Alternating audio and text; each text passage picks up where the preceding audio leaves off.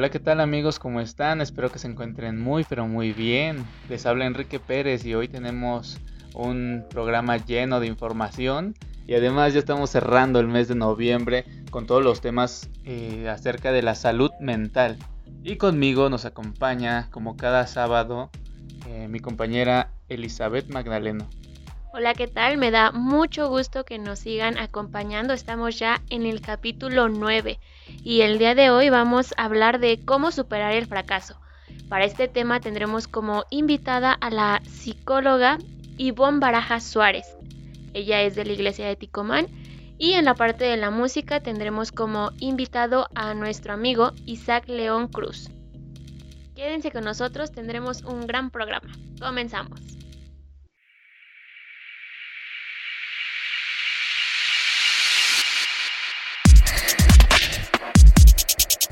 Locución JA presenta Enlace M633, un podcast con temas de interés, invitados especiales y música. Un programa que no te puedes perder. Enlace M633. Comenzamos.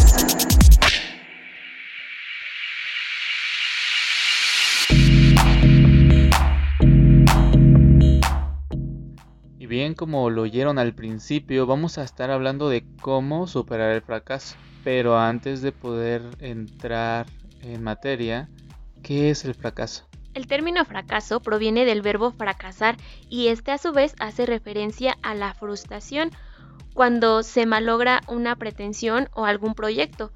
En concreto, se considera que dicho término emana del vocablo italiano fracasare, que puede traducirse como estrellarse o romperse. Un fracaso es, por lo tanto, un suceso lastimoso, inopinado y funesto, que según describe el diccionario de la Real Academia Española, y por otra parte, el concepto permite nombrar a la caída o ruina de algo con estrépito y rompimiento. Durante nuestra vida, ¿cuántas veces no hemos fracasado? ¿Tú, Eli, has fracasado alguna vez? Sí, fíjate que creo que todos hemos tenido algún fracaso eh, en diferente medida, claramente, ¿verdad? Algunas veces no hemos alcanzado algunas metas que queremos y a veces nos damos por vencidos o decidimos seguir adelante. Sí, como bien lo mencionas, el fracaso pues también puede llegar por proporciones, ¿no? Algunos eh, el fracaso es muy leve, para otros el fracaso llega a ser muy fuerte, muy ruin, que pues realmente las personas se, se ven muy afectadas por pues este tipo de situaciones. Durante nuestra juventud, realmente yo creo que los fracasos que hemos vivido eh, han sido bastante bajitos, ¿no? ¿no? No han sido como fracasos realmente fuertes. Y pues hay distintas formas de fracaso.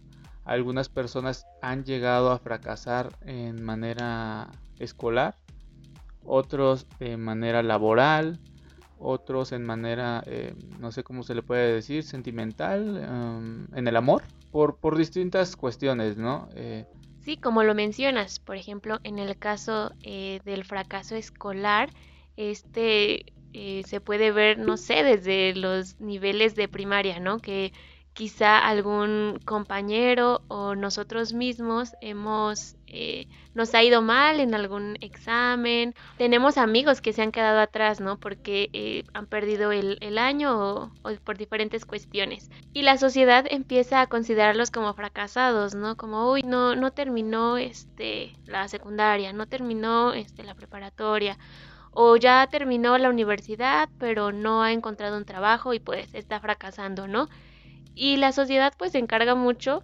de hacer sentir mal a las personas y hacerles creer que son unos fracasados y que ahí se van a quedar, que no pueden eh, seguir adelante. Y pues bueno, también aquí entran eh, muchas cosas psicológicas, ¿no? Que también em, la sociedad nos, nos mete los estereotipos y la gente y las personas pues nos vamos haciendo ideas erróneas y pues nos quedemos, muchas veces nos quedamos ahí estancados. ¿Cuál consideras que ha sido tu fracaso, en, no sé, en la primaria, en la secundaria, en la prepa? Mira, yo eh, me acuerdo que tenía una amiguita, eh, bueno, no era mi amiga, pero pues este, era compañera en, la, en la primaria. Era muy lista y demás, pero ella quería ser abanderada. y y estuvo chistoso porque em, le gané por una décima y pues yo quedé como abanderado en la primaria. Y, la chica se puso bien mal, o sea, se puso súper este, a llorar, se puso muy triste. Pues ya estábamos niños, ¿no? Entonces, pues los niños cuando nos, nos fijamos como una meta y no lo logramos, pues tendemos a, a llorar. Donde fracasé fue en la secundaria. En la secundaria yo tenía muy buenas calificaciones al inicio, pero ya por eso de tercero de secundaria fue que, eh, ya sabes, la vida loca de un adolescente eh, me llevó a bajar mi promedio. Y entonces fue la primera vez que yo reprobé una materia. Me acuerdo que reprobé la materia de historia y me sentí súper mal. Dije, no, jamás. Sientes algo en el pecho que, no sé, muchos creo que lo hemos llegado a sentir. Y, me puse súper mal y dije, no, eh, cuando le diga a mi papá me va a regañar. Entonces ese creo que fue mi primer fracaso escolar em, dentro de la escuela. El siguiente fracaso yo creo que lo vi hasta la universidad, antes de entrar a la universidad, cuando realicé los exámenes para entrar a la UNAM. Eh, me faltaron 5 puntos, 5 aciertos para poder quedarme en CEU. Y me sentí mal en ese momento pero como mencionabas tú, aquí es factor que eh, nosotros mentalmente no nos dejemos caer. ¿Por qué? Porque aparte somos jóvenes y pues tenemos, como dicen por ahí, toda una vida por delante. Yo tenía 18, 19 años, creo. Eh, y, no me di por vencido. Decidí, aunque sea estudiar en una universidad privada, y pues concluí esa carrera. Fíjate que a mí me pasó algo similar a lo de tu compañera que mencionas, eh, yo siempre quise formar parte de la escolta. No como tal la banderada, pero quise formar parte de la escolta y sin embargo no lo logré. Este, siempre había alguien que, que tenía una décima, dos décimas más y pues ni modo, nunca, nunca pude formar parte de, de la escolta. Y en la primaria me dije, bueno, en la secundaria lo voy a lograr, este, todavía tengo tiempo, voy a echarle ganas. Y pues este, ahí en la secundaria yo hacía lo, eh, ponía todo de mi parte, estudiaba, realizaba mis tareas y demás. Pero ya cuando fue el momento de elegir a las personas que iban a formar parte de la escolta, nuevamente no fui seleccionada por este compañeros que tenían décimas más que yo. Entonces, pues ahí sí, la verdad me puse muy triste. Dije, no, ¿cómo es posible? Y, y me sentí mal, me sentí frustrada, ¿no? Porque era como una meta que yo tenía. Y el siguiente fracaso que tuve, pues fue en la preparatoria, en mi primer año. Eh, estaba yo apenas adaptándome al nuevo sistema que estaba viviendo ahí. Y pues tristemente, este, pues no aprobé dos materias y pues me sentí muy mal porque la verdad siempre me consideré una persona aplicada y ya en la preparatoria sí bajé mi rendimiento y entonces eh, pues hasta cierto punto me sentí un poco deprimida, ¿no? Porque este pues había bajado mi rendimiento, me había llevado estas dos materias y este como que me empecé a llenar de pensamientos de, ay, no, no voy a poder, esto es muy complicado y muchos pensamientos, ¿no? Sin embargo, afortunadamente este tuve a personas que me apoyaron, a mis papás principalmente, que me dijeron, ¿sabes qué? Fue un, fracaso, fue un error, pero pues adelante, échale ganas, sigue estudiando y pues vas a, a seguir adelante. Y pues sí, afortunadamente ya pude aprobarlas y ya más adelante pude pues ir más o menos, ya no puedo decir que me fui muy muy bien que digamos, pero lo importante aquí que voy a resaltar es que pues no me di por vencida y no me dejé llevar por esos pensamientos de no voy a poder, porque este sí me sentía un poco presionada por este nuevo cambio. Sí, de hecho, eh, la cosa es no, no detenerte, ¿no? Seguir avanzando. Hay personas que eh, dejan de estudiar por muchos años, por mucho tiempo, pero más adelante vuelven a retomar los estudios y concluyen sus carreras. Ya a veces terminan sus carreras a los 30, 40 años, pero lo logran. Y hemos visto también personas adultas, eh, adultos mayores, que a través de este sistema de escuela abierta, cuando estudian los adultos, pues ellos empiezan a, estudiar desde la primaria y, terminan, ¿no? Empiezan a concluir sus estudios. Nunca es tarde para aprender y nunca es tarde para llegar a ser una persona exitosa. Mientras Dios nos dé la salud y la vida, creo que eh, cada uno de nosotros puede hacer muchísimo con la ayuda de Dios para poder lograr y alcanzar el éxito que se puede lograr en esta, en esta vida. Sí, así como lo mencionas, eh, pues eh, el Señor nos puede ayudar muchísimo. Él, si nosotros ponemos en oración nuestros deseos, nuestras metas que queremos cumplir, Él nos va a ayudar a realizarlas, pero pues nosotros también tenemos que poner de nuestra parte, no esperar que este se nos dé todo así sin nosotros mover ningún dedo. Y como lo mencionas, este, no todos terminan o alcanzan sus metas a la misma edad. Hay quienes a cierta edad, a los veintitantos años, ya alcanzaron lo que para ellos es el éxito. Y hay otros que a esa edad todavía este, siguen estudiando o pausaron sus estudios, están trabajando y demás. Sin embargo, pues todos creo que tenemos distintas metas y pues las alcanzamos en diferentes momentos. Eso no, no está mal. No, claro que no está mal.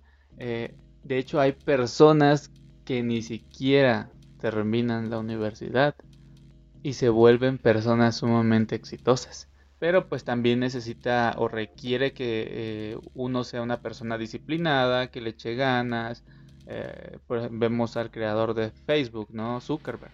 Él estudiaba en Harvard, no terminó la universidad, sin embargo, pues eh, emprendió, decidió emprender. Pero bueno, ¿qué casos de fracaso conoces que llegaron a convertirse en un éxito? Hemos escuchado mucho acerca de Thomas Alba Edison. Él fue eh, un reconocido científico, pero no siempre fue así. Cuando él era pequeño, un día llegó a su casa, le dijo a mamá, eh, mamá, el maestro me mandó esta nota y me dijo que solamente tú la, leyeras. Entonces la, mamá de Thomas, con los ojos llenos de lágrimas, empezó a, a leer en voz alta esta nota y ella leyó, su hijo es un genio. Esta escuela es muy pequeña para él y no tenemos buenos maestros para enseñarlo. Por favor, enséñele usted. Muchos años después, pues la madre de Edison falleció y él fue uno de los más grandes inventores del siglo. Un día él estaba mirando algunas cosas viejas de la familia en su casa y repentinamente vio un papel doblado en el marco de un dibujo en el escritorio, lo tomó, lo abrió y en el papel estaba escrito, su hijo está mentalmente enfermo y no podemos permitir que venga más a esta escuela. Edison pues, lloró por varias horas y entonces él escribió en su diario. Thomas Alba Edison fue un niño mentalmente enfermo, pero por una madre heroica se convirtió en el genio del siglo. Le hizo creer que era un gran genio y se lo creyó tanto que creció y murió siéndolo. Así es, Thomas Alba Edison, el gran inventor, eh, siempre lo conocemos por el, que inventó el bombillo, ¿no? El, foco. Y, me gusta mucho esta frase que menciona él, que dice, no fracasé, solo descubrí 999 maneras de cómo no hacer una bombilla. Em, lo que tú acabas de, contarnos es un factor motivacional, ¿no? A veces hay personas que sí buscan detenernos, eh, con malos comentarios eh, hacia nuestra persona. Hay veces que eh, nos dicen que no somos capaces de hacer algo o de llegar a ser alguien. En algunas ocasiones personas son muy hábiles dibujando. En algunas ocasiones hay personas que son muy buenas cantando. Em, y, hay muchísimas, ¿no? Muchísimas formas de arte que cada uno poseemos pero en ocasiones nos vemos truncados por, a veces por nuestra propia familia o algunos amigos que nos llegan a decir es que no lo vas a lograr, es que eh, no vas a ganar mucho. Entonces, imagínate, ¿tú qué crees que hubiese pasado si Alba Edison hubiese leído esa nota cuando era niño? pues él se iba a creer que realmente estaba mentalmente mal y entonces ya no iba a querer seguir avanzando, aprendiendo. Él simplemente se iba a quedar con ese pensamiento, yo no puedo, yo estoy mal de la cabeza y nunca voy a aprender. Debemos aprender mucho de las personas que han logrado el éxito. Son como ponernos un ejemplo, ¿no? Cuando, cuando vemos que ellos han logrado el éxito, a veces nos preguntamos, ay, ¿cómo le hizo, no? Sin embargo, ellos también luego tuvieron muchísimas pruebas. Eh, y, y, hay frases que luego llegan a motivarnos. Por ejemplo, eh, Henry Ford, él dijo que el fracaso es la oportunidad de comenzar otra vez con más inteligencia. El fracaso es una, una buena oportunidad para que cada uno de nosotros pueda eh, ir creciendo. Y también eh, Charles Dickens dijo que cada fracaso le enseña al hombre algo que necesitaba aprender. Otra frase que llega a mi mente es una que mencionan en una película ya muy conocida que se llama En busca de la felicidad y ahí el protagonista le dice a su hijo, nunca dejes que nadie te diga que no puedes hacer algo, ni siquiera yo. Si tienes un sueño, tienes que protegerlo. Las personas que no son capaces de hacer algo por ellos mismos te dirán que tú tampoco puedes hacerlo. Si quieres algo, ve por ello y punto es algo que también tú mencionabas, ¿no? Que si queremos alcanzar algo, no debemos dejarnos llevar por lo que las personas nos dicen de no vas a lograrlo, no eres capaz. No, no, no. Si nosotros queremos algo, debemos esforzarnos. A veces nos va a llevar un buen tiempo, no va a ser fácil, pero lo importante es que tengamos nuestra mirada en, en ese objetivo y lo vamos a, a alcanzar. Bueno, ha llegado el momento de enlazarnos con nuestra invitada de hoy, la psicóloga Ivonne Baraja Suárez. Ella pertenece a la iglesia de Ticomán. Vamos con ella para que nos ayude a resolver algunas interrogantes que tenemos respecto a este tema de cómo superar el fracaso. Enlace M633. Y así es, Eli. Ahora ya estamos enlazados con Ivonne. ¿Cómo estás, Ivonne? Hola, Enrique, muy bien, gracias a Dios. Aquí con un poco de, nervios, ¿verdad? Pero bueno, eh, sabemos que Dios nos respalda y aquí estamos. Qué bueno, nos da gusto que puedas estar aquí con nosotros en este programa. Eh, pues ya vamos tocando el, tema de, de, cómo superar el fracaso. Pero antes de que podamos eh, entrar en materia, nos gustaría conocerte, que nos cuentes un poquito acerca de ti. Ok, bueno, yo este, soy eh, psicóloga de, egresada de la Universidad de Insurgentes. Eh, estoy por terminar la especialidad en psicoterapia infantil. tengo 26 años, mi nombre es Ivonne, Ivonne Barajas.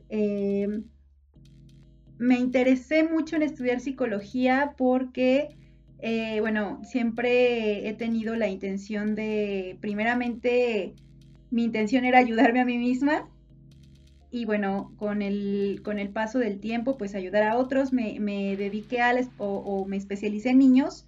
Bueno, yo soy mamá de dos, de dos niños, uno de 8 años y otro de 9 años.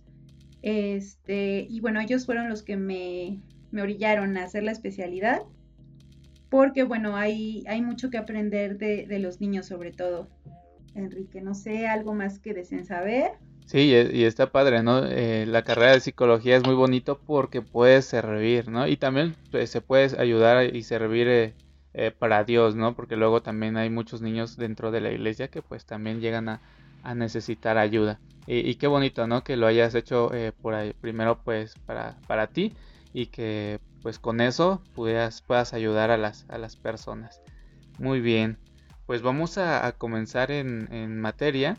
Te comentábamos que estábamos este, hablando sobre cómo superar el fracaso. Ya previamente hemos hablado un poquito sobre qué es el fracaso. Eh, pero pues todavía tenemos algunas preguntas, ¿no? Y algunas dudas que, en las cuales pues tú puedes apoyarnos, eh, ya que pues eh, se refiere a, pues es parte de también psicológica, ¿no? Sí, claro. Muy bien. Eh, Ivonne, te pregunto, eh, ¿qué consideras que es un fracaso en la vida espiritual de una persona? Ok, Enrique, cuando eh, escucho esta pregunta va muy orientado a la vida espiritual. Eh, yo te comento, no, no tiene mucho, ¿verdad? Que, me bauticé en la iglesia adventista. Eh, realmente me estoy preparando para los estudios bíblicos y demás. Pero bueno, para este tema, la verdad es que fue algo que en lo personal, en mi vida, me, ha ayudado mucho, ¿no? En prepararlo y demás, y en buscar eh, qué, es, qué es un fracaso, ¿no? Y mucho más en la vida espiritual. Pero antes de pasar a la vida espiritual, Enrique, me gustaría eh, mencionar a dos teóricos en psicología que en lo personal nos van a ayudar mucho a entender sobre, sobre qué es, más que el fracaso, cómo podemos lograr el éxito porque nos ponen eh, varias etapas. Por ejemplo, hay un teórico, Enrique, que a mí me, gusta, es este Erickson. Eh, él menciona que a lo largo de nuestro desarrollo, desde la infancia, la adolescencia o aborrecencia, ¿verdad? Como quieran llamarle, en la vida adulta y en la vida y en la adultez plena, que es ya este de 60 años en adelante, nosotros estamos conformados o venimos no como seres individuales, sino estamos conformados a través de una sociedad. Y esa sociedad, desde que nacemos, tenemos de dos. Él nos dice que, por ejemplo, a la edad de cero, de cero años, a los 18 meses, nos enfrentamos a dos, eh, podemos obtener dos circunstancias, una por llamarla de alguna manera negativa y otra positiva. Por ejemplo, esta es cuando nuestra relación significativa en esta etapa es nuestra mamá. Si nuestra mamá es cariñosa, atiende todas las necesidades del bebé, por ejemplo, cuando hay que cambiarlo, cuando hay que vestirlo, cuando hay que bañarlo, cuando hay que darle de comer, y lo hace de manera inmediata y con amor, con ternura, nosotros como mamás otorgamos al, al hijo al bebé confianza. Esa es la primera virtud que Erickson nos menciona, que, tenemos cuando pues ya estamos aquí en la tierra, ¿no? Pero ¿qué sucede cuando nuestra mamá, pues es una mamá un poco desobligada, eh, que el bebé llora horas, ¿no? Dicen las abuelitas para hacer pulmón, pero bueno, esta es este, una falsedad o cuando la mamá se, desvincula del niño, no está al pendiente de él, pues nosotras le damos a ese niño el, eh, más que darle virtud, le damos esta desvirtud, que es la desconfianza, ¿no? Y desde ahí la sociedad influye en cómo vamos a desarrollarnos y a cómo va a ser nuestra personalidad, ¿ok? De los 18 meses a los 3 años, nos enfrentamos a dos igual, a dos eh, virtudes o desvirtudes que podemos obtener. Y nuestra relación significativa van a ser los padres. Aquí ya se incluye el papá. Entonces, aquí si los padres eh, muestran, recordemos que son niños de 18 a 3 años, muestran al, niño eh, no sobreprotección, sino más bien amor, comprensión y decir, tú puedes, eh, cuidarlo también de los peligros y hacerlo un niño determinado. Por ejemplo, esto puedes hacer y si, si por ejemplo, eh, si tú vas eh, corriendo, puede, cabe la posibilidad de que te caigas, pero no hay problema, yo te voy a levantar y bueno, ya pasó. Aquí nosotros, la virtud como padres, como mamá o como papá, podemos otorgarle al niño voluntad y determinación. O, de, o por el contrario, la desvirtud, podemos eh, otorgarle vergüenza y duda, ¿no? Cuando estos papás que dicen, no, es que, ¿ves? Te caíste, eres un tonto, te estoy diciendo que te vas a caer y, y, y, ¿por qué no haces caso?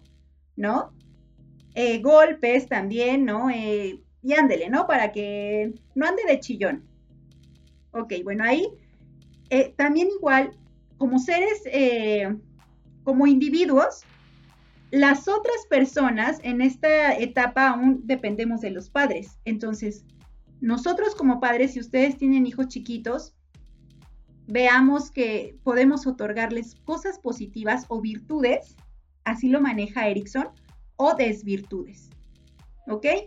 La, desvirtud de esta etapa es vergüenza o duda, ¿no? Entonces, recordando el pasado, veamos eh, cómo estamos, ¿no? Desde ahí. Eh, la, etapa 3 que maneja este teórico es de, de 3 años a los 6 años. Nuestras relaciones significativas es nuestra familia. Mamá, papá, abuelos, tíos, primos. Esta familia, ya no únicamente el núcleo de mamá, papá, ¿qué nos va a proponer o qué nos va a heredar? ¿O qué nos va a, a brindar? ¿Qué virtud? La virtud va a ser la iniciativa, tener un propósito. Por ejemplo, descubrir habilidades en el niño. Veo que eres muy bueno para esto, apoyarlo. Por ejemplo, veo que eres muy bueno para el fútbol. Eh, se lo digo, se lo reconozco y además lo apoyo, no sé, metiéndolo en un equipo. ¿Sí me explico? Ok, si tenemos alguna duda me pueden ir comentando, Enrique. Sí, claro, claro. Eh, aquí la virtud es el propósito. Ser, no, la familia nos brinda ese propósito de decir, claro, soy bueno en esto. Y, si mi finalidad va a ser, eh, no sé, ser el mejor en el equipo. ¿Qué desvirtud podemos encontrar en esta etapa? La culpa. Sí, claro, ya te metí al equipo de fútbol y, o sea, de verdad, estuviste pésimo. ¿Qué no viste a tus otros compañeros cómo estaban? y tú, o sea, por tu culpa perdieron, ¿no? Entonces, desde aquí, eh, la familia, tanto toda, todo el núcleo familiar, tanto de mamá como de papá, influyen mucho en esta fuerza o en esta virtud que nos van a otorgar, ¿ok? ¿Por qué menciono estas etapas? Porque para tener una personalidad o un yo, así le llamamos en psicología a, lo que somos, a lo que reflejamos a los demás, es importante conocer el por qué somos así, por qué nuestra personalidad, por qué nos desenvolvemos de cierta manera, por qué somos eh, mujeres u hombres con confianza, con autonomía, con iniciativa, porque todo esto conlleva o va dirigido a ser personas con éxito. Entonces, eh, en la etapa de los, de los 6 a los 12 años, las relaciones significativas es el vecindario y por supuesto la escuela, nuestros compañeros, ¿no? Entonces aquí comienza la virtud de competencia, ¿no? Aquí comenzamos a, competir con los demás y a ver quién es el mejor, ¿no? Y aquí tanto nuestros compañeros, nuestros vecinos, eh, nuestros maestros, aquí ya se integran, pueden darnos esta virtud de laboriosidad, de sentirnos eh, que hacemos bien un trabajo o, otra vez está el reconocimiento de los demás, o de decir, por ejemplo, hay chiquitos, Enrique, que hay, eh, tienen problemas de aprendizaje. Yo he atendido a, a diferentes niños con este problema. ¿Y que crees? Tienen entre 6 y 12 años con problemas de aprendizaje algunos maestros, la verdad, mis respetos, apoyan muchísimo esto, jamás los hacen sentir eh, o los discriminan de alguna manera por no ser igual que los demás. Y bueno, eh, en conjunto con esos maestros, el niño sale adelante y tiene habilidades eh, extras, ¿no? Que trabajamos en el proceso. Pero ¿qué pasa con aquellos chiquitos que tienen problemas, por ejemplo, dislexia, discalculia, este retraso mental leve y los maestros en lugar de dar un apoyo empiezan a decir, no, sabes que es que tú no, no vas a servir para nada. Y eres, o sea, de verdad, ni siquiera me puedes hacer, eh, no puedes ni siquiera leer, ya tienes ocho años, ¿no? Aquí el, niño se enfrenta a dos, a una virtud y a una desvirtud. La primera es, ok, eh, hacerse un ser laborioso, dedicado, ¿no? Son aquellos niños que se esmeran en hacer sus trabajos, se sienten reconocidos, o aquella desvirtud que es la inferioridad, sentirme menos que los demás. ¿Ok?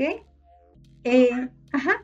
La quinta etapa, que es, eh, no sé, la que más me gusta, que es la, la pubertad o la aborrecencia.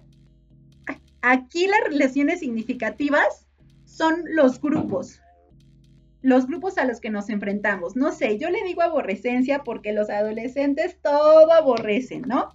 Así es, nuestra etapa rebelde. Sí, es una etapa muy difícil, la verdad es que a mí, si me, lo preguntas, Enrique, me, gusta mucho el trabajo con los adolescentes y lo disfruto demasiado. Eh, en esta etapa, eh, las relaciones significativas son los grupos, los modelos de, roles. Por ejemplo, en la iglesia, cuando yo conozco la iglesia adventista, observo a muchos adolescentes eh, que, hablan de un mismo tema, ¿no? En este tema es, es Dios, ¿no? y cómo pueden superar las adversidades en la adolescencia y demás. Los jóvenes que se atienen a este, a este modelo, que a mi parecer es un modelo, eh, la verdad, fue por una de las razones que yo me, me quedo en la iglesia adventista, yo veo que hay muchas actividades para jóvenes y demás. Los jóvenes se sienten identificados, hablan un mismo idioma y además de ser identificados son aceptados por ese, por esos grupos, ¿ok? El grupo de la iglesia. También aquí podemos poner el grupo, por ejemplo, no sé si eh, son las etapas cuando los adolescentes empiezan que me gusta el rock, ¿no? O que me gusta, no sé, en estas, en este, en estos tiempos que los, las series japonesas están mucho de moda, ¿no? Y todos los, ese grupo al que le gustan las, las series japonesas se identifica, ¿no? Sí, como, como en una en busca de la identidad, ¿no? Exactamente, muy, ajá, así como lo mencionas, Enrique, están en busca de su identidad. ¿Qué me gusta, qué no me gusta, no? Aquí hay que tener, y hay factores de riesgo durante la adolescencia. Erickson es el primero que maneja lo que son o le pone el nombre de crisis de identidad. Entonces, si tú conoces la vida de Erickson, espero practicarla en, algún otro momento, eh, podremos saber el por qué él estaba tan obsesionado en decir por qué soy como soy, ¿no? Y por qué me pasó lo que me pasó y por qué pienso como pienso. Pero bueno, ese ya es otro tema. Él le, llamó crisis de identidad a esta, a esta etapa, ¿no? ¿Quién soy? Aquí hay muchos factores de riesgo porque como sabemos, no todos los grupos de, de asociación de jóvenes, por llamarlo de alguna manera, tienen eh, los mismos valores ni las mismas virtudes adquiridas desde una infancia.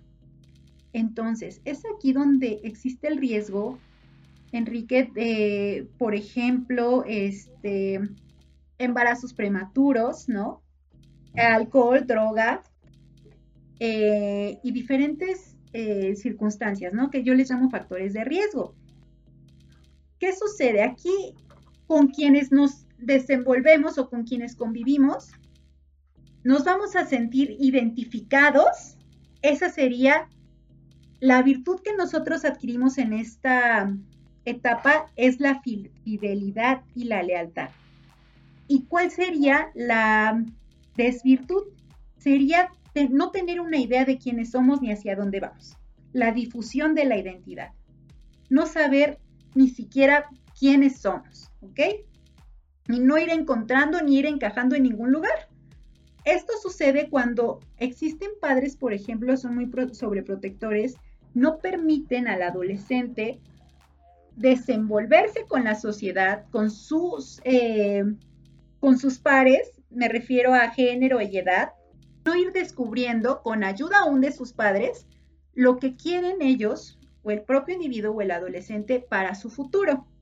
Es importante aquí que el adolescente marque metas a corto, mediano y largo plazo, ¿no?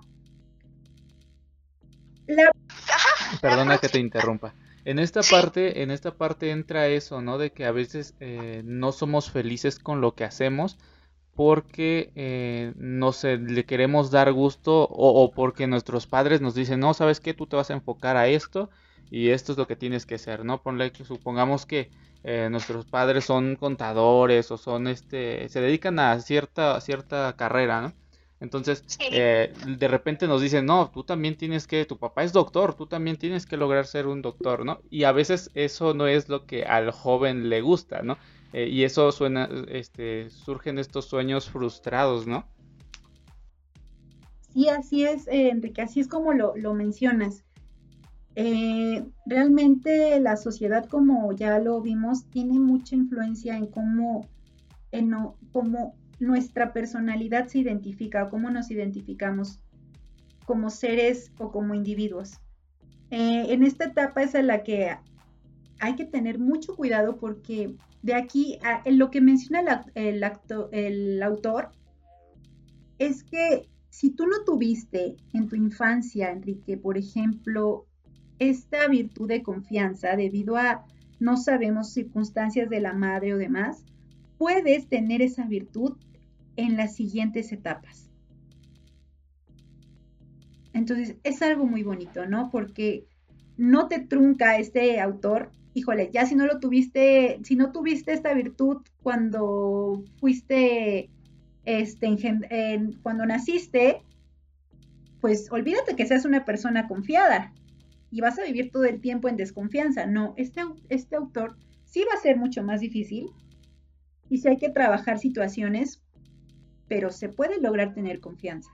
Se puede lograr tener autonomía, iniciativa, laboriosidad e identidad, ¿no? Que es en la adolescencia donde se genera esa firmeza de quién, quién soy, para dónde voy y qué voy a hacer de mi vida.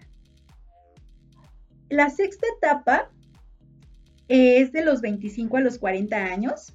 Ahí ya entramos, eh, o ya entro yo, ¿verdad? Es intimidad y solidaridad contra aislamiento. ¿Ok? Las relaciones significativas en esta etapa son los colegas, los amigos, eh, aquí en, la iglesia, ¿no? Eh, hermanos de la iglesia, hay grupos de, doble A, de alcohólicos anónimos, hay personas que están entregados ahí. Bueno, ahí también, este, esas son las relaciones significativas, ¿ok? Los grupos ya son mucho más, eh, tienen mucha más solidez. Ya no es en busca de nuestra identidad, ya es pertenezco aquí, me gusta aquí y me, aquí me quedo, ¿no? O al menos eso es lo que pienso hasta el día de hoy, ¿no? Me siento muy a gusto en este lugar y este y pues voy a, voy a seguirme en, el grupo de la iglesia, en el grupo de, de mis colegas, en el grupo de mis de, de mis colegas, de mis amigos. ¿Qué sucede con aquellas personas, Enrique? Y estoy segura de que ustedes, tanto Elizabeth como tú, conocen a muchos jóvenes, ¿no? De entre 25 y 40 años, adultos, este, que son muy aislados, que, que les cuesta mucho trabajo expresar sus sentimientos, sus emociones, inclusive socializar con las demás personas. Tú los ves, estás reunido en una, en, en una reunión, ¿no? Valga la redundancia, y son las personas que se aíslan. Aquí la, generalmente lo que menciona este autor es, si tú no cuentas con, estas, con estos grupos, con estos amigos y con esta solidez en el grupo en el que estás, estás seguro, te sientes bien y puedes explotar al máximo tus capacidades, puedes tener esta desvirtud que es el aislamiento. ¿Cuál es la fuerza básica que obtenemos en esta etapa. Fíjate, esto es algo bien padre. Esto es algo bien padre porque en esta fuerza, en esta, en, esta etapa adquirimos nosotros el valor o la fuerza o el significado de lo que es el amor. ¿Por qué? Porque nuestras amistades se vuelven mucho más sólidas. ¿Tú has amado a algún amigo, Elizabeth? Sí, Sí. ¿Y, cómo es ese sentimiento? E, este amor genuino. pues siempre buscando eh, su bien, buscando ayudarle y no, pues no, no dañarlo, ¿verdad? De ninguna manera. Exactamente. Entonces, esta parte o esta virtud que obtenemos, Elizabeth, es la intimidad. Si nosotros nos relacionamos con personas que podamos amar y sepamos y valoramos el amor que nos tienen, encontraremos lo que es la intimidad. La intimidad no en un sentido erótico, sino en un sentido de yo, él, él, cuenta conmigo y yo cuento con él o con ella. Y también tú mencionabas algo muy importante, Elizabeth, yo poderlo ayudar cuando él se sienta mal. Adquirimos intimidad y solidaridad. Al estar con estas redes de apoyo, que son amigos, colegas, hermanos de la iglesia, este, infinidad de, de personas, o tenemos el otro lado, ¿no? El lado que nos va a costar mucho más trabajo ser exitosos, ¿no? Que es el aislamiento. Ok. La otra, eh, la otra etapa que menciona Erickson es la de 45 a 60 años. Esta, las relaciones significativas son el hogar, los compañeros de trabajo. Y aquí eh, hay muchas personas de 45 a 60 años que tú las ves y dices, wow, ¿no? Me encanta su capacidad de planear a futuro y me gustaría hacer esto, aquello, aquello. Si en el hogar donde se encuentra este individuo, este hombre, esta mujer, sus hijos, su pareja, sus amigos, eh, su, con todos los que él convive, ese es hogar, le van a dar a él la fuerza o la virtud de generar, de crear nuevas acciones y de jamás estancarse. ¿Cuál es la desvirtud? El estancamiento. No, pues yo para qué ya, ya, este, pues no tengo nada que hacer. Este, pues es que yo ya me quedé así, yo ya no puedo hacer algo más por mi vida, ¿no? A mí, este, me, me gusta estar así y no voy a hacer algo más, ¿no? y aguas, porque aquí también hay factores de riesgo como depresión, ansiedad, ¿no? A la mayoría de las mujeres, sobre todo, que llegan a, terapia y en esta edad, eh, puedo o podemos observar, ¿verdad? En conjunto, la poca, eh, los pocos recursos con los que cuenta. Ha vivido siempre para su esposo, para sus hijos, pero cuando le pregunto, ¿qué has hecho para ti? ¿Qué te gustaría hacer? Es un silencio. Entonces aquí hay, hay, hay riesgos, ¿no? Y que como familia debemos de apoyar y motivar a, a los padres, a los amigos, inclusive a primos, a que no, no, a, descubrir sus habilidades y explotarlas. La última etapa que maneja Erickson es de los 60 años en adelante. Eh, olvidé mencionar la fuerza que, obtenemos eh, en esta etapa, en la séptima. La fuerza es el cuidado. Nosotros a esa edad, las personas tienen mucho más valor por el cuidado hacia los demás, ¿no? Y por el cuidado a lo que ellos han logrado a lo largo de su vida. Eso es algo también muy importante. La última etapa es de los 60 años en adelante. Y las relaciones significativas son todos. Por ejemplo, eh, los míos, los nietos, los bisnietos, los hijos. Aquí se obtiene una gran virtud, ¿no? Que si en, la etapa de, de generar o de estancarse obtienes esta visión y esta virtud de generar, si tú llegas a los 60 años, al que es la adultez plena, obtendrás mucha, mucha más sabiduría y la vas a poder transmitir. En esta etapa es de transmitir todo lo que has aprendido a lo largo de la vida a tus generaciones, a tus amigos. Y bueno, ¿no? Existen maestras que les encanta eh, eh, brindar todo el conocimiento que han obtenido, ¿no? Ya son ya están en la etapa de la adultez plena. Entonces es, es muy motivante, ¿no? Yo cuando veo a una persona que enseña, ¿no? Que ya está en la adultez plena, que está enseñando a los más jóvenes y, no pasen por aquí porque yo ya me tropecé 10 veces. Bueno, es algo que a mí me, me motiva. ¿Esto para qué es? Estas son las fases del desarrollo que emplea Eric Erickson. ¿Y para qué nos van a ayudar? Ah, el tema principal es, eh, o la pregunta fue, ¿qué consideras que es un fracaso en la vida espiritual de una persona? Aquí ya nos vamos a ir más a lo espiritual. Esto es, eh, ¿por qué quise brindarles o, o hablar sobre las fases del desarrollo?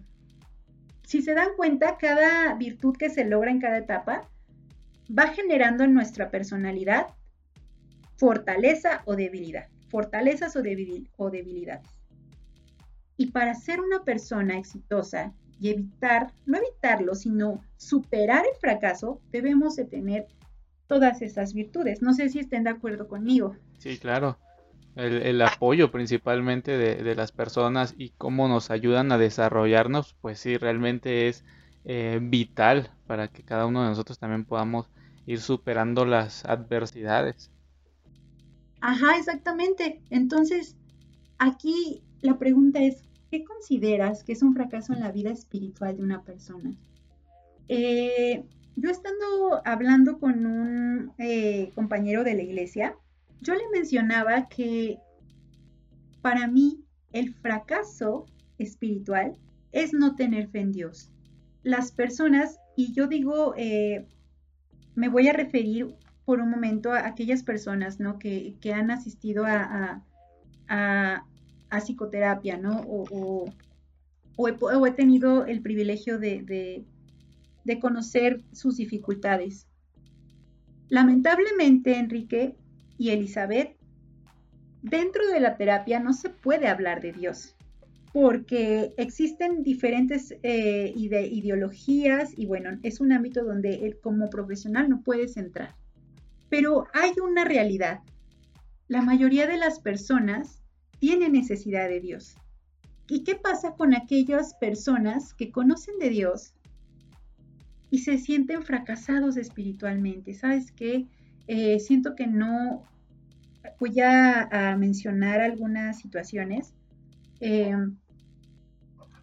fracaso, por ejemplo, en un matrimonio, ¿no?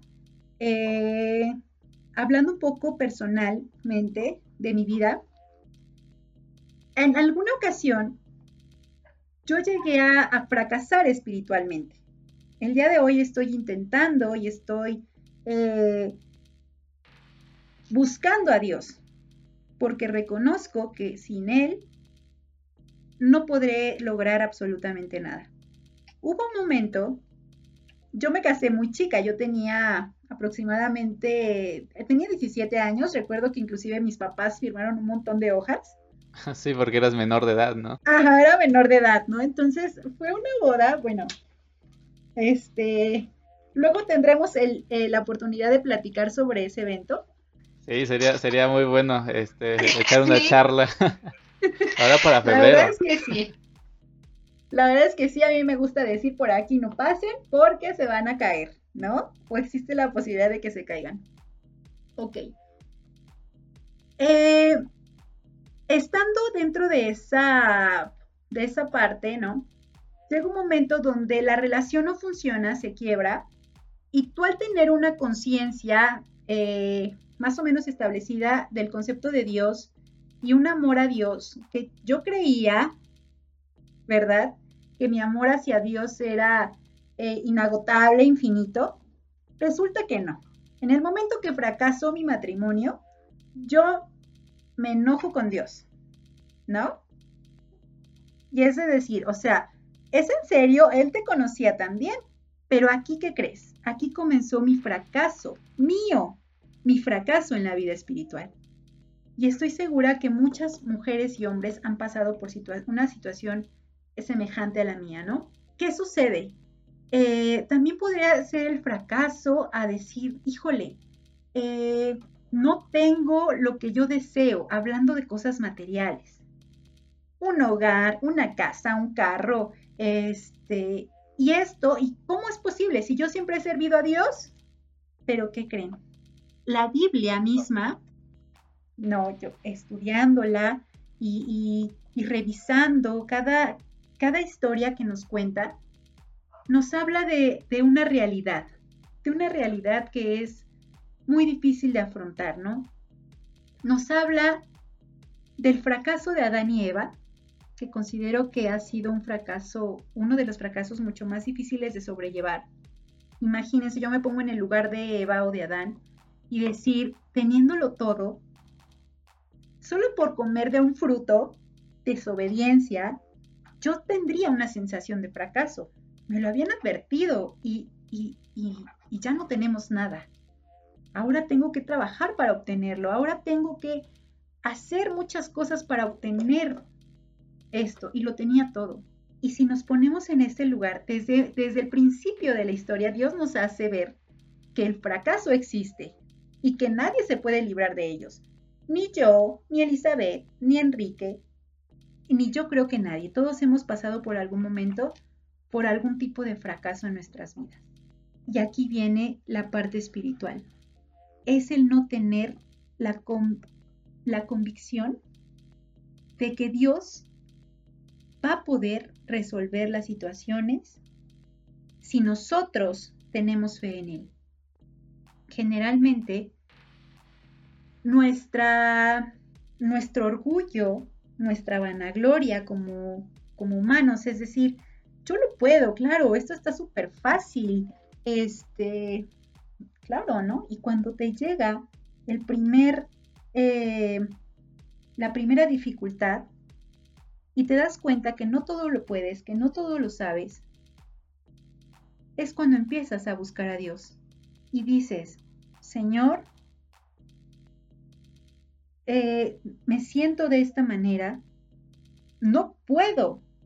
El Señor permite que existan este tipo de fracasos para que lo busquemos y seamos eh, derrotados ante su presencia. Yo considero que el fracaso espiritual o el fracaso personal de una persona es cuando comienzas a sentir un vacío, cuando empiezas a perseguir tus sueños, ¿no? Empiezas a, decir, voy a tener un carro y claro, cuando yo tenga ese carro voy a ser feliz. Y lo tienes y esa felicidad es momentánea, no dudo que te dé mucha alegría obtener un carro. Pero al pasar el tiempo, comienza esa sensación de vacío,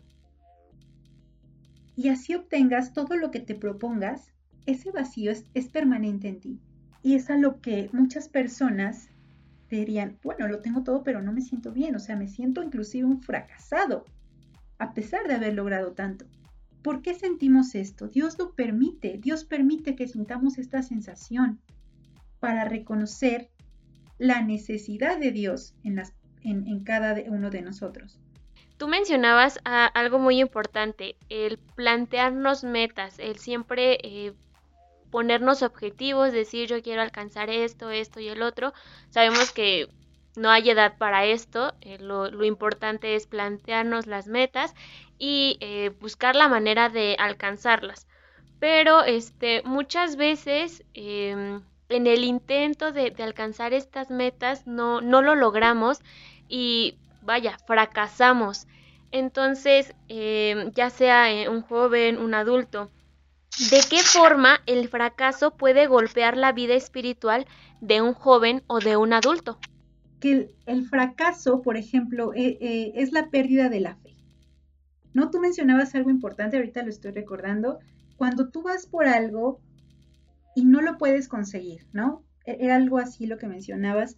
Este, luchas tanto, no sé, por eh, terminar o, tener tu casa o, un coche o por cosas materiales, ¿no? La, la mayoría de las personas nos aferramos a lo material, ¿no?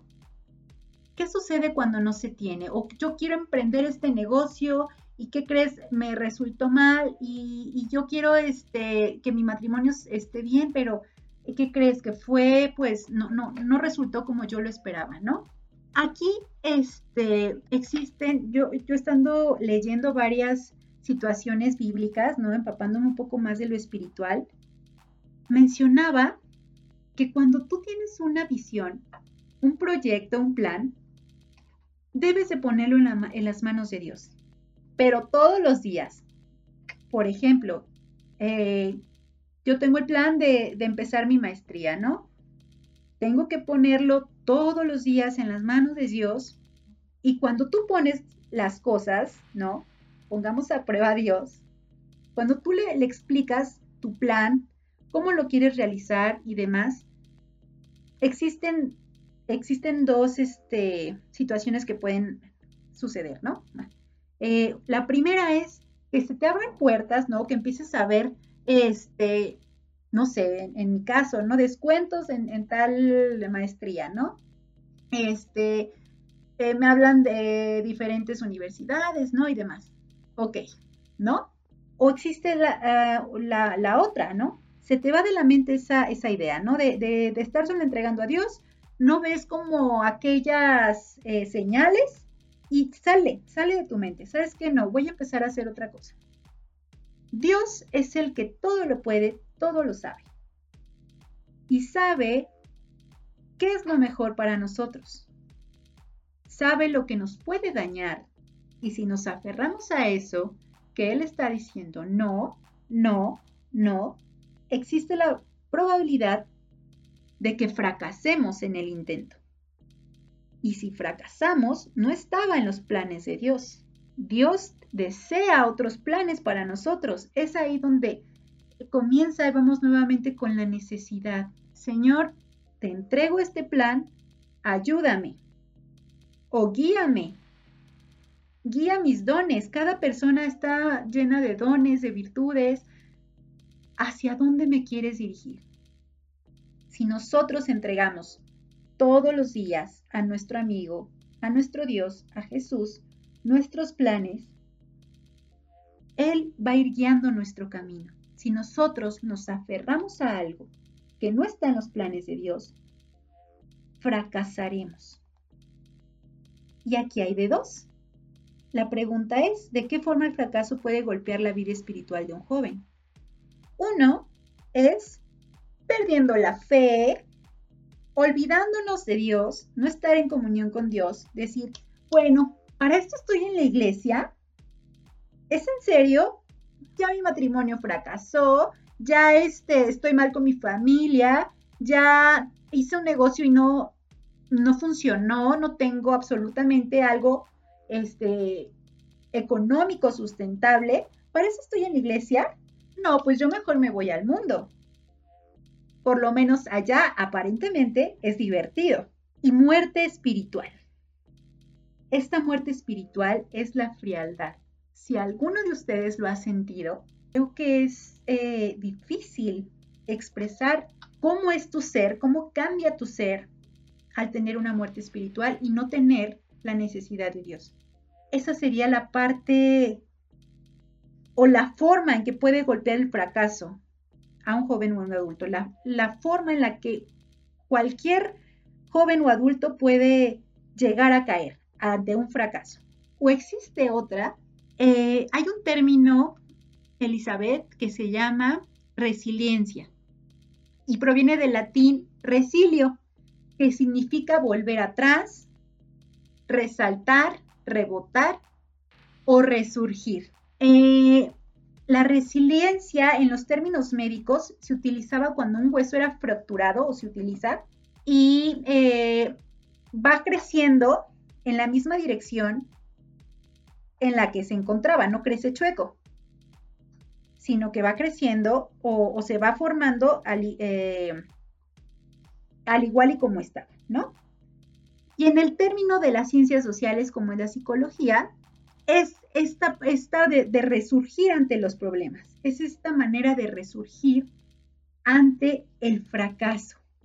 Entonces aquí podemos ver eh, familias resilientes, ¿no? Son aquellas familias que se han enfrentado a, situaciones muy complicadas y cuando salen de ese fracaso aparente, tú los ves mucho más unidos, ¿no? Yo tengo eh, un testimonio de, una, de una familia.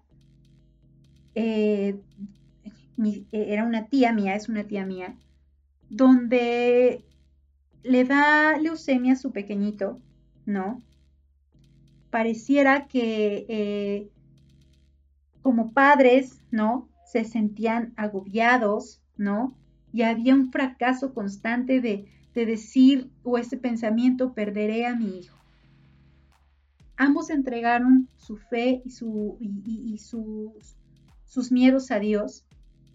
Y el día de hoy, eh, mi, mi sobrino no es sano, venció el cáncer, gracias a Dios y a la fe de sus padres, y ves al matrimonio que parecía quebrantarse y ahora lo ves mucho más unido. Esas son las familias resilientes. Y esa es otra manera de enfrentar al fracaso de una, o sea, hay, hay de dos, tenemos de dos. Uno es perder la fe, muerte espiritual, y la otra es volver atrás y resurgir, ser nuevas criaturas. Así es. Me recordaste una frase que escuché por ahí que este, dice que si vas a dar un paso atrás, que sea solamente para impulsarte. Dios, pues es ese factor, ¿no? Que, nosotros necesitamos para poder superar el fracaso. Ahora, eh, tú, tú, mencionabas esto de dar un paso hacia atrás. Eh, y, voy, a, voy a combinar las, las siguientes dos preguntas eh, porque van, van aunadas, ¿no? Van de la mano. Sí, sí, es verdad. ¿qué, qué, este, ¿Qué tú recomiendas o qué es lo más factible para que nosotros podamos eh, superar más bien el fracaso de la vida espiritual? ¿Qué es lo que debemos hacer para poder dar ese paso hacia atrás, convertirlo en esa resiliencia y nosotros pues superar ese fracaso que en dado momento eh, llegamos a enfrentar o estamos enfrentando en este momento. Trabajar con aquello, con, el, con ese pasado que bueno, no podemos cambiar, ¿no? Desde una infancia. Y, irlo transformando, viendo cómo, cuándo y dónde nos volvimos tal y como somos en este momento, ¿no? Nosotros, eh, Enrique, no somos seres, este, estáticos. Cuando una persona me dice, es que yo soy muy enojón, yo le digo, no, o sea, no es de que seas así, no siempre estás enojado, también tienes momentos de felicidad. Somos seres integrales, todo nos afecta y todo nos tenemos cambios momentáneos, no podemos decirnos o definirnos de alguna manera.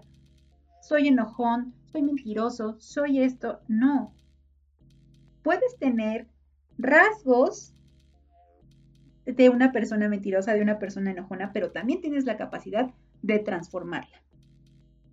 Entonces, ¿cómo superar el fracaso? Primeramente, debemos de ver nuestra personalidad, nuestra esencia, nuestro yo, detenernos un poco, yo les digo a, las personas, detengamos un poco, la vida ya te dio muchas eh, dificultades desde una infancia, Detente y obsérvate, analízate.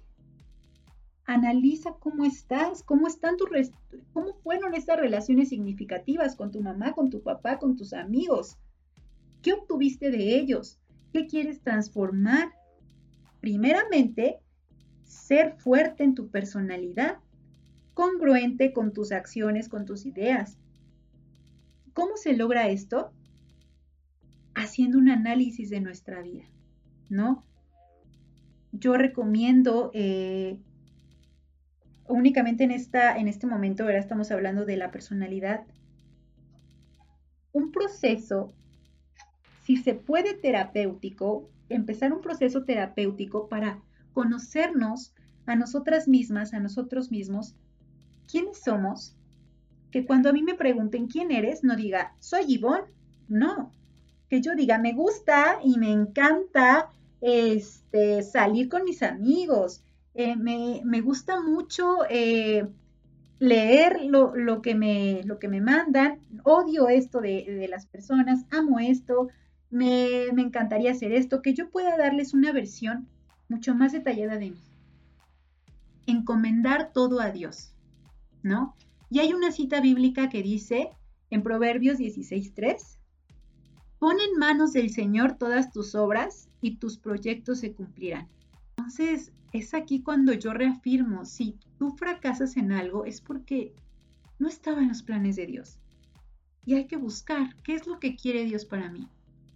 Ese es el primer paso. El segundo, tener humildad. Y hay una cita bíblica que es en Proverbios 15:33, que dice, el temor del Señor imparte sabiduría, la humildad precede a la honra. Creo que Dios es la base fundamental para el éxito en todas las personas y en todos los ámbitos. Sí, es correcto. De hecho, eh, también hay otro versículo en un salmo eh, que dice que si Dios no edifica la casa, en vano trabajan los que la edifican. Eh, no me acuerdo cuál es, creo que es el Salmo 27 o 127, no, no recuerdo, no tengo la cita a la mano, pero eso es fundamental, ¿no? Como lo mencionas tú, que Dios debe ser la, la base primordial, fundamental, eh, en la cual pues debemos apoyarnos principalmente, ¿no? Y acompañado eh, igual de, de terapias porque pues no, la, la, la iglesia eh, no está peleada con la ciencia, no está peleada con eh, ninguna eh, otra profesión, ¿no? Sino que pues siempre tenemos que poner a Dios en primer lugar y justo, y justo esto lo, lo tomábamos hace, me parece que hace dos capítulos, hace dos, dos episodios en un podcast que, que decíamos, ¿no? De que Em, a veces debemos buscar nuestra fuerza en la Biblia, nuestra fortaleza. Y yo mencionaba esto. Eh, yo cuando me siento mal, me siento triste o algo me está ahí eh, preocupando, me está tratando de, hacer daño, eh, me gusta recordar lo que dice Josué 1.9, que de paso es mi versículo favorito y, muchas personas lo conocen que dice, mira que te mando que te esfuerces, que seas valiente, no temas ni desmayes, porque el Señor tu Dios estará contigo a donde quiera que vayas. Híjole, es un versículo muy... Hermoso, poderoso. Muy hermoso y muy poderoso. Dios nos ordena ser fuertes y valientes.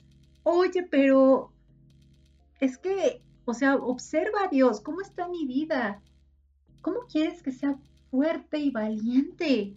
Hay recompensas, Enrique, que son otorgadas por Dios y yo creo que esas recompensas son las que más se disfrutan, ¿no? Cuando Dios te da paz después de, una, de, estar en, guerra contigo misma, con la sociedad, y logras pasar ese fracaso, logras sanar y entregar, como decíamos en el primer, este, en, el primer versículo, pon en manos del Señor todas tus obras, todas, no dice solamente las que crees que no puedes lograr por tus propias manos y necesitas de Dios, dice todas. Y tus proyectos se cumplirán, es una promesa. El tercer, eh, eh, aquí me menciona, no en esta página, eh, se les vamos a poner ahí en el post, en la descripción, eh, deleitarnos en la palabra de Dios.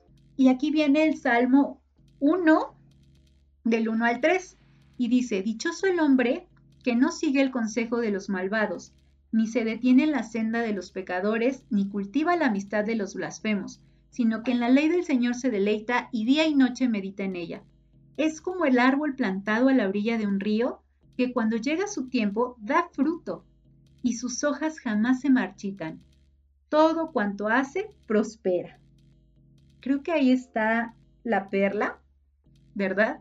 Deleitarnos en escuchar, en hablar, en aprender de la palabra de Dios. A mí la verdad, cuando empiezas a investigar, ¿no? Yo por eso agradezco a, César, ¿no? Y, y, por la oportunidad, por la confianza y a ustedes.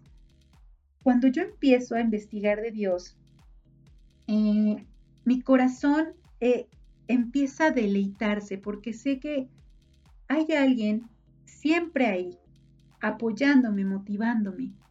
Y dice, todo cuanto hace, prospera. Entonces, el deleitarnos con la palabra de Dios, el amar a Dios, el estar dedicados a Dios, es prosperar, es tener éxito, pese a las adversidades. El cuarto aquí menciona obedecer los mandamientos de Dios. Aquí no viene nada más un mandamiento, o el 3 o el 4, ¿no? Dice todos los mandamientos de Dios, obedecerlos. Qué difícil es y mucho más en la actualidad. Y dice una cita bíblica en Deuteronomio 29.9, ahora cumplan con cuidado las condiciones de este pacto para que, para que prosperen en todo lo que hagan. El pacto son los diez mandamientos y hay otra promesa aquí. Si nosotros cumplimos con los diez mandamientos, con el pacto que Dios nos deja, Él nos promete ser prósperos en todo. Entonces, híjole, ¿no? Dios nos da la clave para el éxito. El quinto, ser amables y andar en la verdad. Y hay, eh, el proverbio es, este, o la cita bíblica son proverbios del 3, proverbios, proverbios 3, del 3 al 4. Dice, que nunca te abandonen el amor y la verdad. Llévalos siempre alrededor de tu cuello y escríbelos en el libro de tu corazón. Contarás con el favor de Dios y tendrás buena fama entre la gente. Creo que aquí Dios nos enseña, ¿no? A, a tratar a las personas con amor, a ser honestos y congruentes con nuestra vida. Y dice que tendrás buena fama entre la gente y no solamente entre la gente de la iglesia, Aquí no hay una especificación entre la gente con tus compañeros de trabajo. Cuando tú llevas amor y verdad contigo, dicen, como este, siempre alrededor de tu cuello, cuando tú los llevas contigo a todos lados, la gente tiene necesidad de amor y de verdad. Y parece un imán, ¿no? Parecieras un imán. Yo he visto a muchas personas que llevan con ellas la verdad y el amor y, o sea, eh, veo y son líderes, ¿no? La mayoría de ellos son líderes que algo tienen. Sabemos que ese algo es amor y verdad en la mayoría de ellos. Y son personas que atraen a las demás, a la, gente, porque la gente y los individuos necesitamos de amor y de verdad. Eh, el último, el sexto es el éxito debe acercarnos a Dios y hay otra cita bíblica que es Deuteronomio 28, del 13 al 14. Dice, el Señor te pondrá la cabeza, nunca en la cola. Siempre estarás en la cima, nunca en el fondo. Con tal de que prestes atención a los mandamientos del Señor tu Dios, que hoy te mando y los obedezcas con cuidado. Jamás te apartes de ninguna de las palabras que hoy te ordeno para seguir y servir a otros dioses. Nuevamente, la obediencia a los mandamientos y a la ley que Dios nos deja, ¿no? Y dice que nunca nos pondrá de cola, sino de cabeza. Así que tenemos muchas, eh, muchos beneficios al seguir a Dios, al seguir a, obedecer la, ley de Dios. Creo que más que alguna desvirtud, como lo mencionaba Erickson, el tener a Dios y al seguir a Dios y al obedecer la ley que Dios nos deja, tenemos todas las virtudes, muchos beneficios. El último que mencionan aquí es dar siempre la gloria a Dios. Me mencionaba eh, César, ¿verdad? De, ahora que terminábamos la, que terminé un, diplomado en, eh, de acuerdo a psicología infantil, Dale la gloria a Dios porque gracias a ti no hubieras podido lograrlo. Y es verdad. Hay una cita bíblica, es Deuteronomio del 8, Deuteronomio 8 del 17 al 18. Dice, no se te ocurra pensar, esta riqueza es fruto de mi poder y de la fuerza de mis manos. Recuerda al Señor tu Dios, porque es Él quien te da el poder para producir esa riqueza. Entonces, aquí cierra este, este tema ¿no? que manejan aquí con algo que a mí me, me, gustó, ¿no? Y, deseo llevarlo a la práctica, los invito a todos a llevarlo, ¿no? Cada que obtengamos un logro, dar siempre la gloria a Dios. Esto reduce nuestro orgullo, nuestra vanagloria, y reconocemos el poder de Dios en todas las obras que logremos en la tierra. Muchas gracias, Ivonne. Y sí, como lo mencionas, en la Biblia tenemos muchas promesas y el Señor lo único que nos pide, pues es que le llevemos nuestras cargas, nuestras preocupaciones, nuestros propósitos y Él nos va a ayudar. Eh, por último, queremos preguntarte, ¿tienes algún libro que nos puedas recomendar para fortalecer más en, este tema? Sí, claro que sí, este, Elizabeth. Yo, mira, ahorita eh, puedo recomendarles dos libros. Uno es Resiliencia Individual y Familiar. De este, es un, este es un proyecto más bien. Este libro, yo estoy segura que les va a gustar, nos, nos indica cómo podemos tener esa resiliencia individual. No, igual te lo va manejando por periodos desde la infancia. Y cómo podemos ser una familia resiliente, unida y salir de dificultades. El otro, obviamente la, palabra de Dios, ¿verdad? Meditemos en ella y, encontraremos ahí, eh, yo creo que es una guía para cómo de vida, ¿no? Cómo podemos mejorar como personas, como padres, como madres, como hijos. Sí, de acuerdo a este tema, mm, hay otro que es eh, Estado de Arte en Resiliencia. Esta es eh, de la Organización Panamericana de la Salud. Entonces, también es una guía, ¿no? De cómo poder obtener la resiliencia, cuáles son los factores de riesgo ante el fracaso, ¿no? Menciona ahí una frase que dice, los niños son inherentemente vulnerables, sin embargo, a la vez son fuertes en su determinación a sobrevivir y crecer y los dijo Jarrow y Sherman en 1990. Sí, muchas gracias. Vamos a, ponerlo también ahí en la descripción para aquellos que quieran eh, pues leerlos y pues nutrirse más en este tema. Bueno, Iván, pues te agradecemos muchísimo por el tiempo que, que has dado para este programa, para responder las dudas acerca de cómo superar el fracaso. Esperemos que no sea la primera y última vez. Esperemos que en próximos episodios nos puedas acompañar para algún otro tema. Esperamos que pues, eh, pues sigas adelante con tus proyectos. Bendiciones para ti, para tu familia. Y este, pues te agradecemos mucho. No, no, no, gracias a, ustedes, Elizabeth y Enrique, por, por la oportunidad y espero que eh, pues nos volvamos a, escuchar, ¿verdad? En, muy poco tiempo. De igual manera, eh, Ivonne, muchísimas gracias, cuídate mucho, que el Señor te bendiga y te prospere en todo. Y pues nos estamos escuchando en un próximo capítulo. Enlace M633.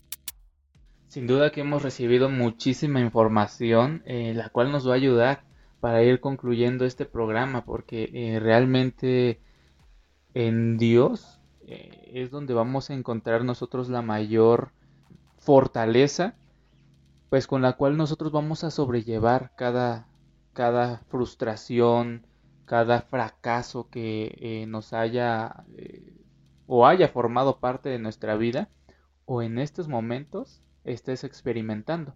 Entonces es importante que cada uno de nosotros eh, pongamos, como decía Ivonne, eh, en estos textos eh, de, de, la Biblia, de que atemos la palabra de Dios a nuestro cuello y seguramente Dios nos va a bendecir. Recuerden que el Señor quiere que nosotros triunfemos. Dios no, no nos va a dejar, no nos va a desamparar en ningún momento.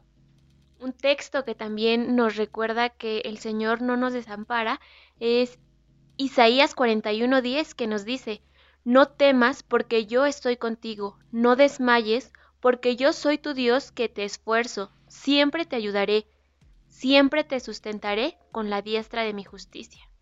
Qué bellas promesas nos dejó el Señor en su sagrada escritura. En la parte de la música tenemos como invitado a Isaac León Cruz. Él es originario de Veracruz y va a entonar un canto titulado Quebrantado de Corazón. Escuchemos este bello canto. Enlace M633.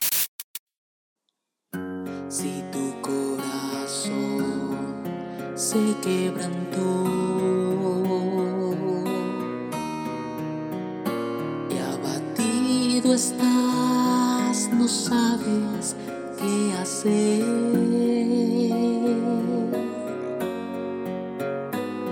No pienses que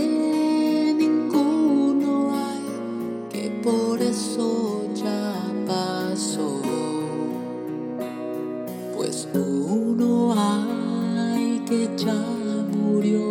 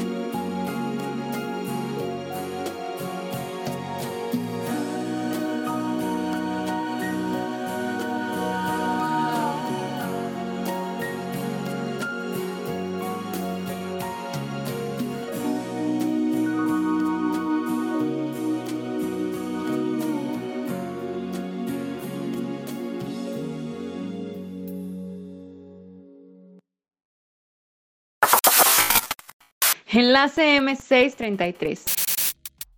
Agradecemos a nuestro amigo Isaac por este bello canto y también los invitamos a que los sigan en su canal de YouTube. Él aparece como Isaac León. ¿vale? Así que vayan, suscríbanse y síganlo.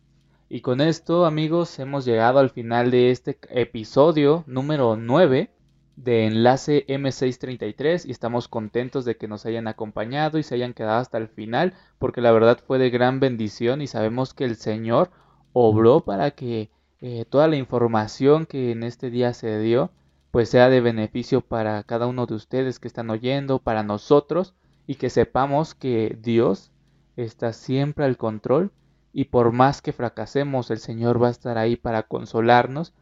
Y recuerda no era el momento quizá en el cual pues estuviéramos listos para emprender algo sin embargo el Señor nos va a dar nuestro momento y ese momento va a ser el más feliz de tu vida los invitamos a dejar su like y a compartir este podcast en sus redes sociales.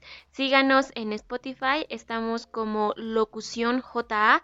En Facebook nos pueden encontrar como J Adventista MX y en YouTube como Locución JA. Dejen en los comentarios sus saludos, qué les pareció el programa y temas que les gustaría que abordemos en próximos episodios. Si quieren que los anunciemos o promocionemos, escríbanos al correo locución-ja@hotmail.com. Nos despedimos, cuídense mucho y los esperamos en el próximo podcast. Y recuerden que el Señor bendice, de a montón. Esto fue Enlace M633, una producción de Locución JA. Hasta la próxima.